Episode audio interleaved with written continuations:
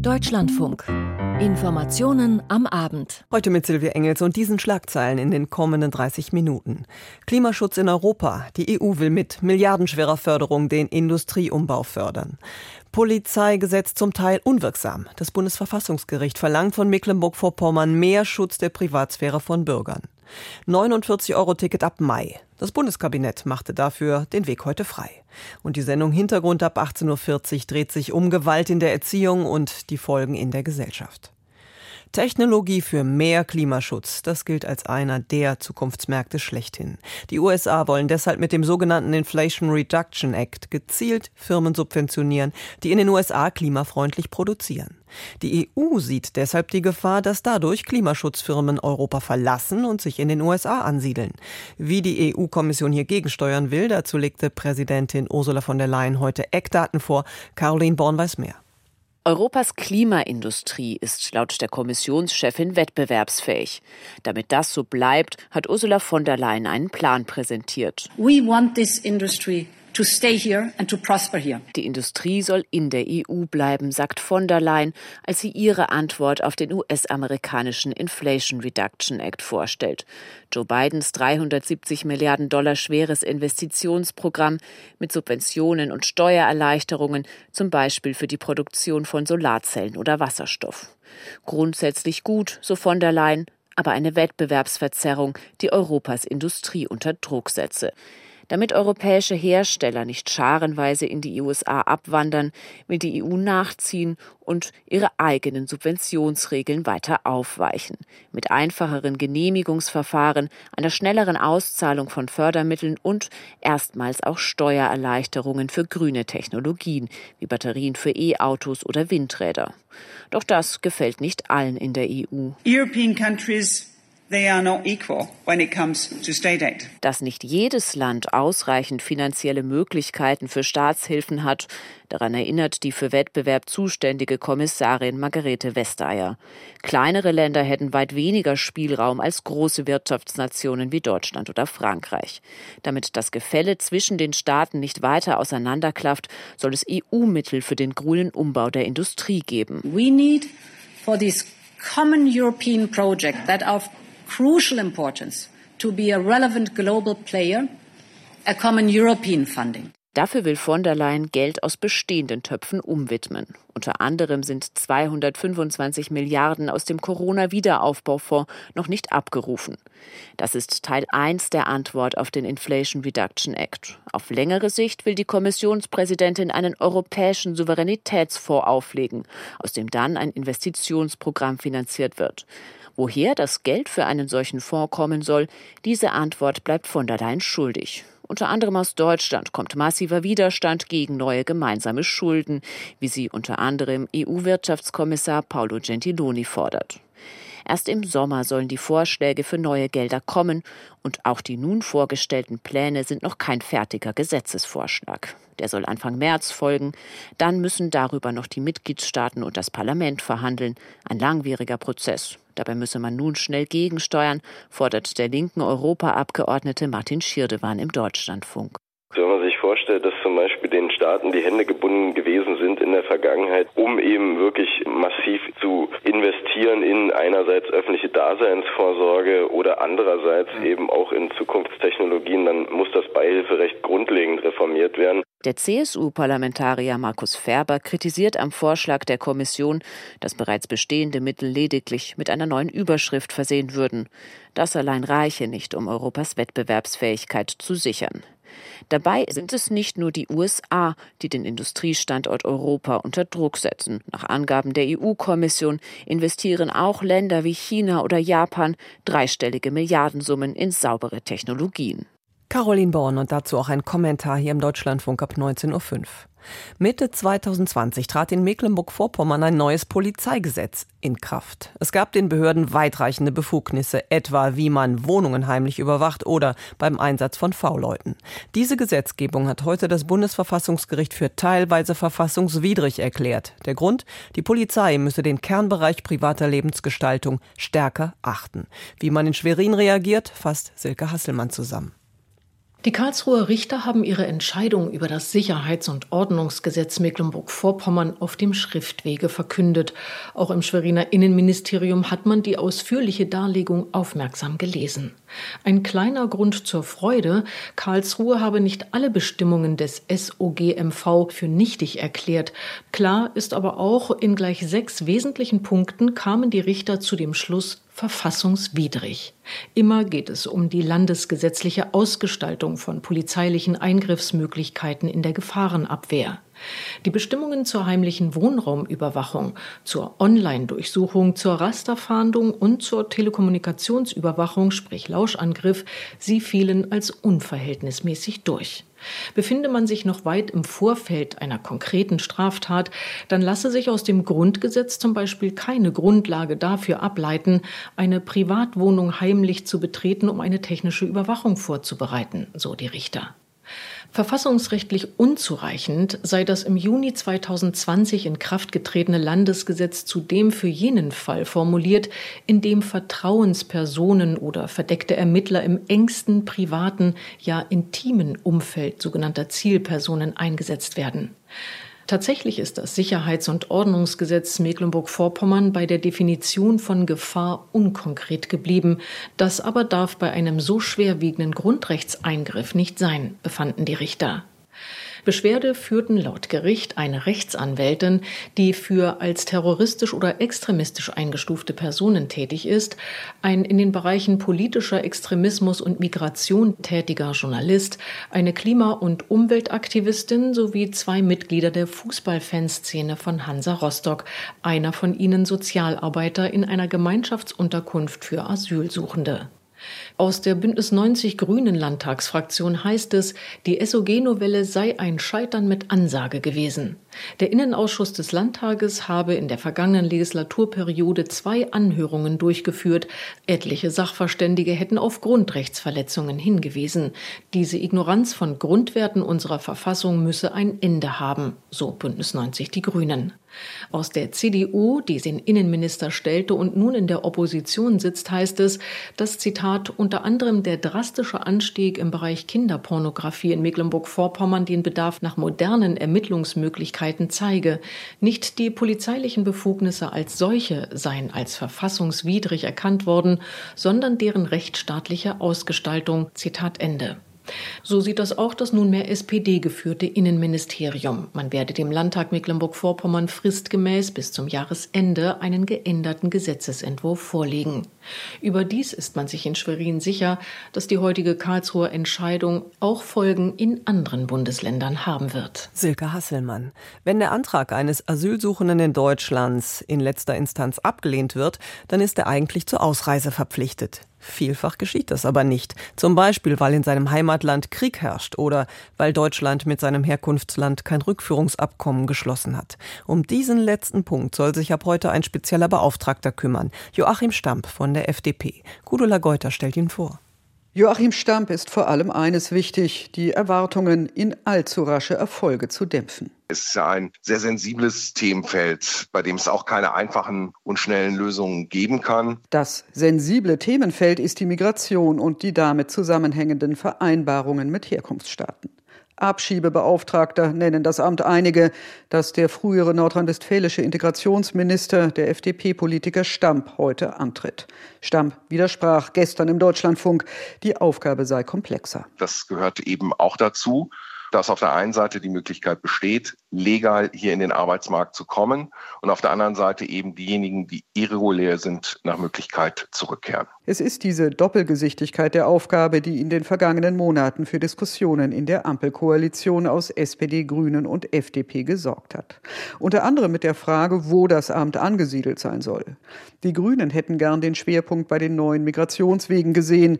Dann wäre das Auswärtige Amt die richtige Adresse gewesen. Die FDP hat sich durchgesetzt. Stamp sitzt nun im Innenministerium von Nancy Faeser. Einen wörtlich Switch in der Integrationspolitik kündigt die SPD-Politikerin an. Es gehe um Verfahren, bei denen Einreisevoraussetzungen vorab geprüft werden und Menschen nach klaren Kriterien nach Deutschland kämen. Und es gehe um ein Gesamtkonzept. Zu diesem Konzept gehört aber eben auch, dass diejenigen, die hier nicht bleiben dürfen, auch gehen müssen.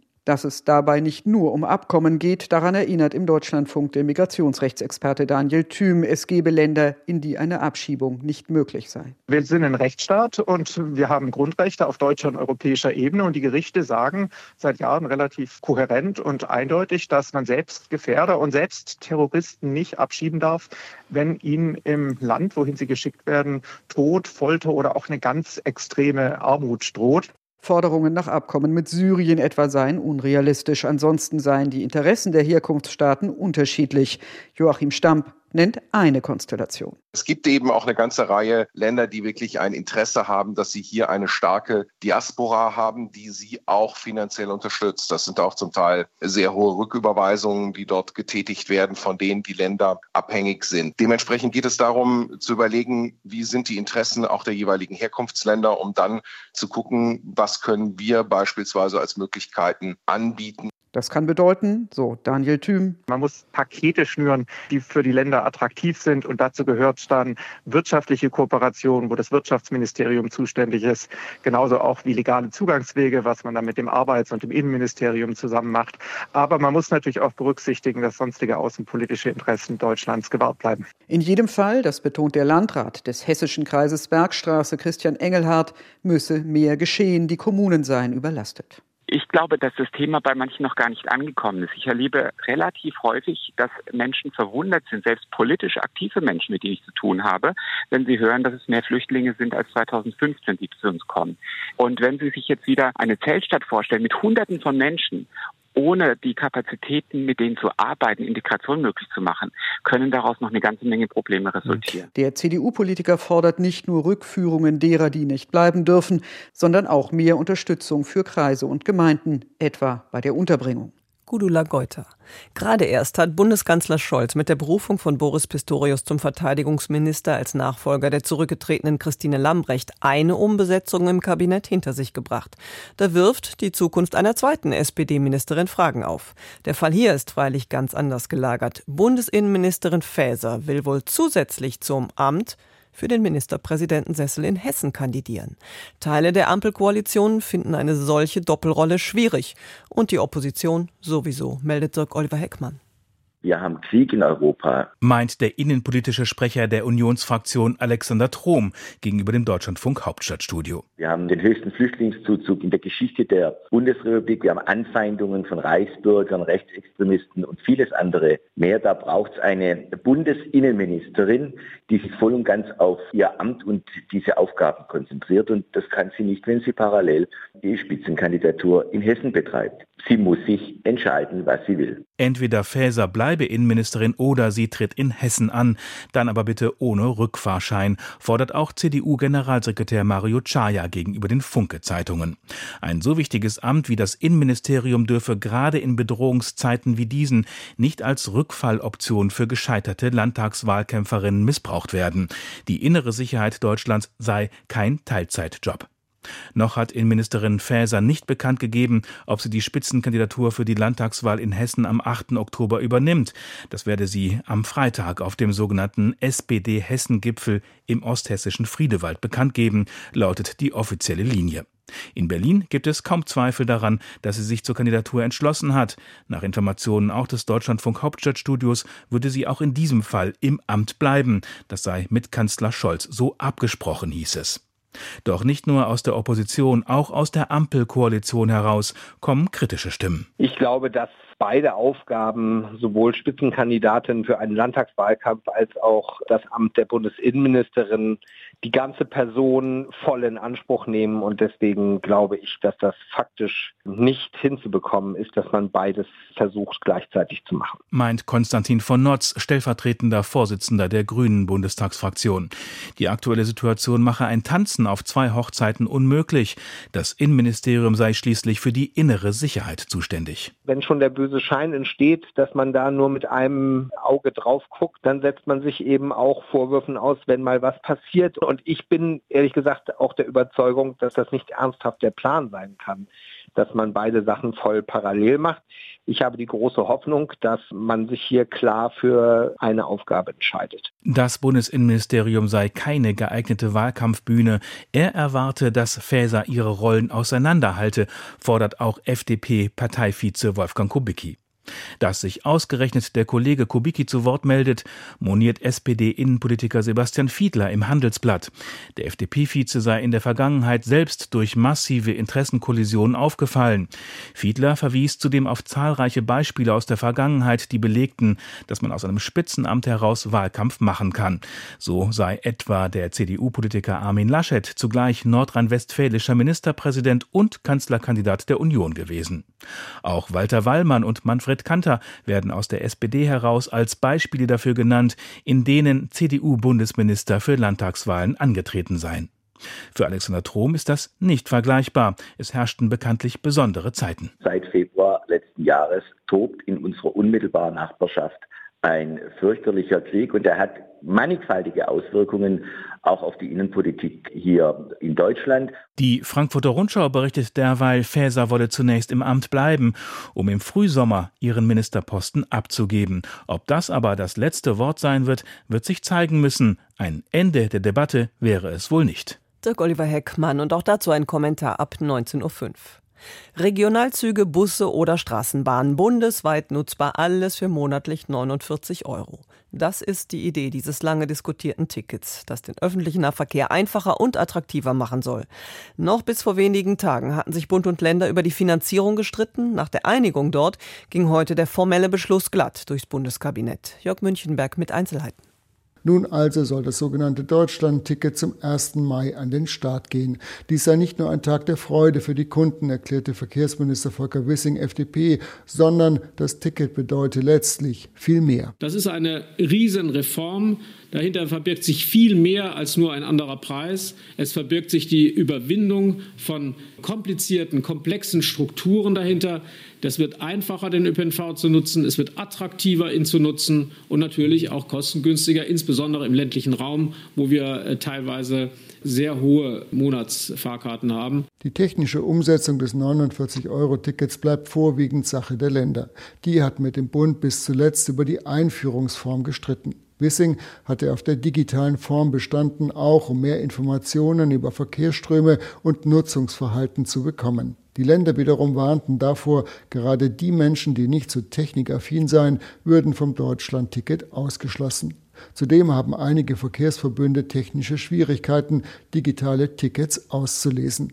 Dieser Streit wurde jetzt durch einen Kompromiss gelöst. Es wird sowohl eine Chipkarte geben als auch die App, über die man das Ticket als QR-Code quasi sich beschaffen kann. Das Ticket wird es nur im Abo geben. Wir haben die Situation, dass in Deutschland viele Verkehrsunternehmen nicht in der Lage sind, ein digitales Ticket zu kontrollieren. Dort, wo es quasi nur die visuelle Ticketkontrolle durch die Fahrkartenkontrolleure gibt, muss übergangsweise zusätzlich ein Gültigkeitsnachweis mitgeführt werden. Zunächst soll das Ticket laut Gesetzentwurf bis 2025 gelten. Pro Jahr unterstützt der Bund die Länder zusätzlich mit 1,5 Milliarden Euro. Sollten bei der Einführung höhere Kosten durch Mindereinnahmen anfallen, werden die ebenfalls hälftig auf Bund und Länder verteilt. Ausdrücklich ist aber in dem Gesetzentwurf von einem Einführungspreis von 49 Euro die Rede. Mit anderen Worten, schon im kommenden Jahr könnte der Ticketpreis angehoben werden. Doch Wissing beschwichtigte heute, erst einmal müsse man doch abwarten, wie das neue Angebot angenommen werde. Wie viele werden ihren Mitarbeiterinnen und Mitarbeitern das Ticket kostenlos zur Verfügung stellen oder einen Beitrag dazu leisten? Und am Ende entscheidet auch die Zahl der Nutzerinnen und Nutzer darüber, wie sich der Preis in Zukunft gestaltet. Das übergangsweise im letzten Jahr eingeführte 9-Euro-Ticket war immerhin 52 Millionen Mal verkauft worden, also ein großer Erfolg. Doch es gibt jetzt auch Kritik. So hatte der Präsident des Deutschen Landkreises, Reinhard Sager, CDU, zu Beginn der Woche gewarnt, erst einmal werde es jetzt an allen Ecken und Enden holpern. Das Billigticket löse nicht die Probleme des Nahverkehrs, der als chronisch unterfinanziert gilt. Sozialverbände wiederum kritisieren den aus ihrer Sicht weiterhin zu hohen Preis. Allerdings wollen einige Bundesländer das Ticket günstiger innerhalb der jeweiligen Landesgrenzen anbieten. Bei einem Unternehmenszuschuss von 25 Prozent für die Beschäftigten gibt es zudem einen zusätzlichen Preisnachlass, sodass das Deutschland-Ticket dann schon für rund 35 Euro zu haben ist. Jörg Münchenberg. Wir bleiben beim Stichwort öffentlicher Personenverkehr, denn der fiel heute in Großbritannien teilweise aus. Die Zugführer streikten für höhere Löhne und bessere Arbeitsbedingungen. Ihnen schlossen sich Lehrer, Postzusteller oder auch Grenzkontrolleure an. Über eine halbe Million Menschen waren heute nach Angaben britischer Gewerkschaften im Ausstand. Der größte Streik seit zehn Jahren. Der Grund? Die Wirtschaftskrise und die galoppierende Inflation. Christine Heuer in London ist uns zugeschaltet. Wie spürbar waren die Auswirkungen? Die Schüler werden das heute besonders bemerkt haben. Es waren 23.000 Schulen in England und Wales geschlossen, weil eben die Lehrer gestreikt haben. Also viele hatten schulfrei. Es hatten auch viele Erwachsene arbeitsfrei, weil nämlich Züge und Busse nicht fuhren, sind die Pendler lieber gleich zu Hause geblieben. Es gab in den großen Städten Protestmärsche. Da war es dann an manchen Orten sehr voll, aber weil andererseits das öffentliche Leben insgesamt etwas lahmgelegt war im Land, hatten Cafés, Pubs und Restaurants weniger Gäste als üblich. Die Gastronomen beklagen Einnahmeverluste. Auch das gehört zum, zur Streikbilanz in Großbritannien. Streikaktionen gab es ja aufgrund der Wirtschaftskrise und der hohen Inflation zuletzt schon mehrfach in Großbritannien. Wird diese Bewegung nun größer? Also die Briten leben seit Monaten fast täglich mit Streiks. Heute war es nur so, dass besonders viele Branchen gleichzeitig die Arbeit niedergelegt haben. Also zahlenmäßig ja, ein Höhepunkt, aber in der Sache auch schon ein bisschen Business as usual für viele hier. Wird das mehr werden? Wahrscheinlich ja. Jedenfalls wird es nicht weniger werden, solange Arbeitgeber und Arbeitnehmer sich nicht einigen. Und danach sieht es in den allermeisten Branchen derzeit aus. Es könnte Bewegung buchstäblich, aber auch im übertragenen Sinn im Zugverkehr geben.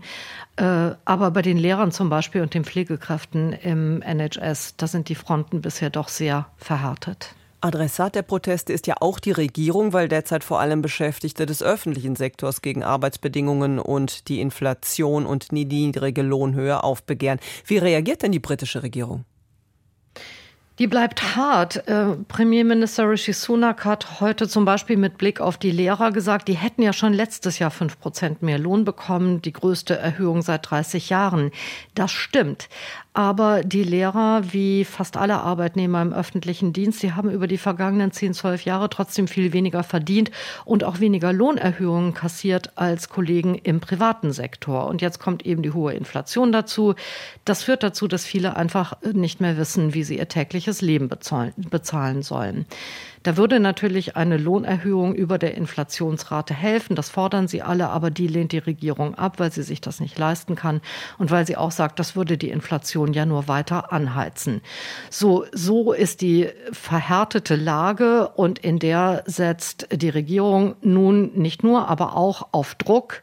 Es ist ein Gesetz auf dem Weg, das eine Notfallversorgung in kritischen Branchen wie zum Beispiel dem Gesundheitswesen zur Pflicht machen soll. Da sagen die Gewerkschaften, na, das ist ja de facto eine Einschränkung des Streikrechts.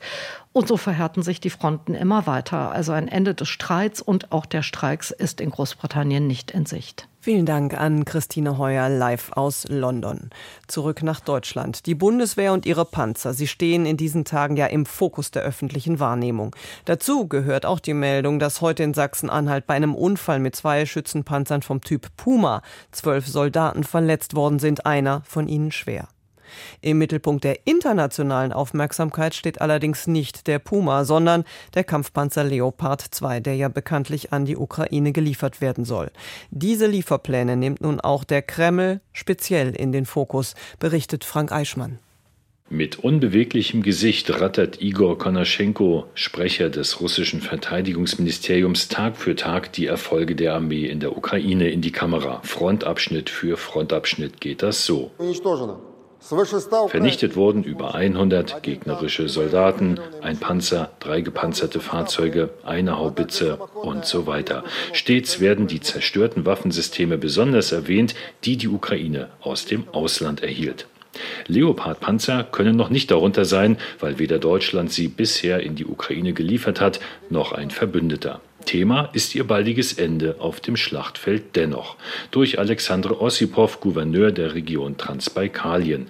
Diese Region liegt an der chinesischen und mongolischen Grenze, ist etwas größer als Deutschland und zählt gut eine Million Einwohner. Gouverneur Ossipow brachte folgende Idee, ein Live-Interview im russischen Staatsfernsehen und zahlreiche Zitate in den Medien des Landes ein. Eine Abschussprämie für ausländische Panzer in der Ukraine. Wir zahlen für die Eroberung eines funktionstüchtigen Leopard 3 Millionen Rubel, umgerechnet 40.000 Euro. Für Abrams und andere in NATO-Ländern produzierte Kampfpanzer 1,5 Millionen Rubel. Für die Zerstörung eines Panzers gibt es umgerechnet 20.000 oder 7.000 Euro. Das ist für diejenigen, die die Panzer direkt vernichten. Noch höhere Summen hat ein Chemieunternehmen aus Jekaterinburg ausgelobt. Per Pressemitteilung mit einem weißen Z vor wehender russischer Fahne werden für den Abschuss von schweren NATO-Panzern umgerechnet knapp 70.000 Euro und für Flugzeuge wie die F-16 sogar 200.000 Euro ausgelobt, auch wenn die Flugzeuge Stand heute gar nicht an die Ukraine geliefert werden. Die Idee einer Abschussprämie noch vor Lieferung der Leopard 2 Panzer in die Ukraine wurde heute vom Sprecher des russischen Präsidenten quasi abgesegnet. Dmitri Peskov sagte, Ähnliche Initiativen sehen wir bei Unternehmen. Es werden unterschiedliche Summen für verbrannte, zerstörte oder erbeutete Ausrüstung aufgerufen. Das zeugt von der Einheit, vom Wunsch aller, direkt oder indirekt nach besten Kräften dazu beizutragen, dass die Spezialoperation ihre Hauptziele erreicht. Was diese Panzer angeht, natürlich werden sie brennen, insbesondere wenn es solche Anreizmaßnahmen gibt, ich denke, es wird noch mehr Enthusiasten geben. Deutschland wird 14 Leopard 2 Panzer an die Ukraine liefern. Notwendig, aber kein Grund zum Jubeln, hatte Verteidigungsminister Pistorius bei der Entscheidung vor einer Woche gesagt. Tatsächlich geliefert werden die ersten Panzer voraussichtlich in drei Monaten. Frank Eichmann berichtete, der russische Krieg gegen die Ukraine hat die Beziehungen zwischen westlichen Staaten und Russland bekanntlich tief vereisen lassen. Speziell im Verhältnis zwischen Moskau und Washington gibt es derzeit kaum noch Verständigung. Das könnte nun auch das letzte bestehende Abkommen der beiden Mächte über die wechselseitige Kontrolle von Nuklearwaffen betreffen. Stefan Lag informiert. Moskau und Washington werfen sich gegenseitig vor, den New Start-Vertrag zur Reduzierung atomarer Sprengköpfe zu unterwandern. Russland habe unverändert Interesse, das Abkommen beizubehalten, sagte heute Kreml-Sprecher Dmitri Peskov. Wir halten die Verlängerung der Laufzeit des Vertrags für sehr wichtig. Er ist de facto der einzige, der noch bleibt und der die hypothetische Möglichkeit hat, lebensfähig zu bleiben. Was den Rest angeht, sehen wir, dass die Vereinigten Staaten die rechtliche Vertragsbasis im Bereich Waffenkontrolle und Sicherheit de facto zerstört haben. Das US-Außenministerium hatte zuletzt erklärt, Russland erlaube momentan keine Inspektionen auf seinem Staatsgebiet, was eigentlich vertraglich vereinbart ist. Auf diese Weise würde die Vereinbarung in Frage gestellt. Peskov behauptete heute, dass es feindselige Aktionen des Westens gebe, die auch die Rüstungskontrolle belasteten. Im Grunde genommen habe sich die NATO in den Dienst der Ukraine gestellt. Wir beobachten, wie die gesamte NATO-Infrastruktur gegen die russische Föderation gerichtet ist.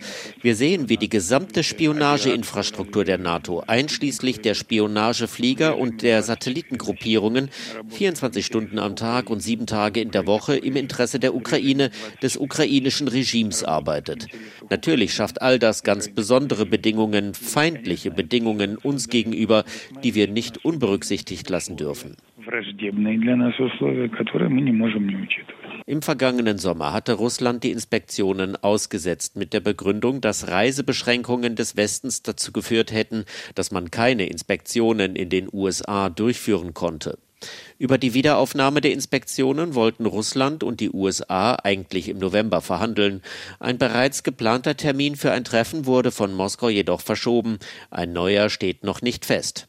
Das letzte verbliebene Atomwaffenabkommen zwischen beiden Ländern wurde erst 2021, wenige Tage vor Ablauf, um fünf Jahre verlängert. Der sogenannte New Start-Vertrag schreibt beiden Vertragspartnern vor, die Zahl ihrer nuklearen Sprengköpfe auf maximal 1550 und die Zahl nuklearer Trägersysteme auf 800 zu reduzieren. Von letzteren dürfen maximal 700 im Einsatz sein. Der stellvertretende russische Außenminister Sergei Ryabkov hatte zu Beginn der Woche angedeutet, dass das New Start-Abkommen nach 2026 nicht mehr verlängert wird. Das sei ein mögliches Szenario, so Ryabkov. Den USA warf er vor, die Interessen Russlands zu ignorieren und den Vertrag somit ausgehöhlt zu haben. Stefan Lag über die mögliche Gefährdung des letzten bestehenden atomaren Rüstungskontrollabkommens zwischen Washington und Moskau. Zum Abschluss dieser Ausgabe der Informationen am Abend heute mit Silvia Engels Ihnen noch einen angenehmen Abend.